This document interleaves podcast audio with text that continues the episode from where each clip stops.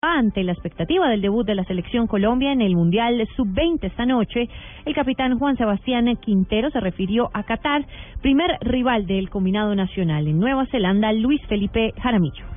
Hola, un saludo a todos desde Hamilton, Nueva Zelanda. En esta ciudad en pocas horas será el debut de la selección colombiana de fútbol sub-20 frente a Qatar. Hablamos con el capitán de nuestra selección, Juan Sebastián Quintero, quien nos ofrece su visión de lo que será el partido debut de nuestro combinado. Que va a ser un partido muy disputado.